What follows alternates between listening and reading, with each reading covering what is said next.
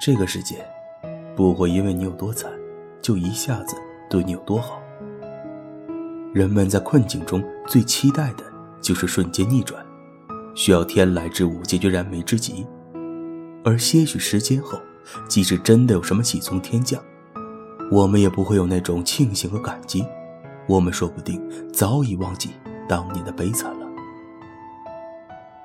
我不觉得人的心智成熟是越来越宽容涵盖，什么都可以接受的。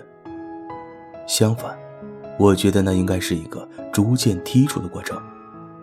知道自己最重要的是什么，知道不重要的东西是什么，而后做一个简单的人。我是宇飞，祝你晚安。